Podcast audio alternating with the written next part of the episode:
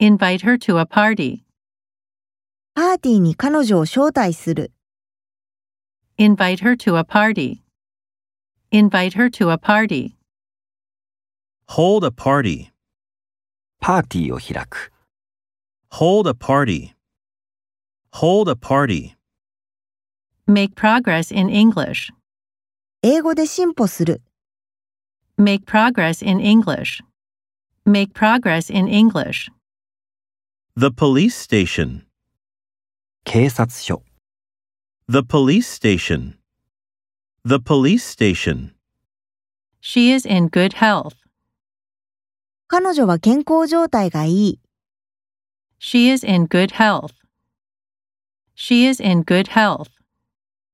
Live quietly in the country. 田舎で静かに暮らす。 Live quietly in the country. Live quietly in the country. Make an excuse to go home. 帰宅するための言い訳をする。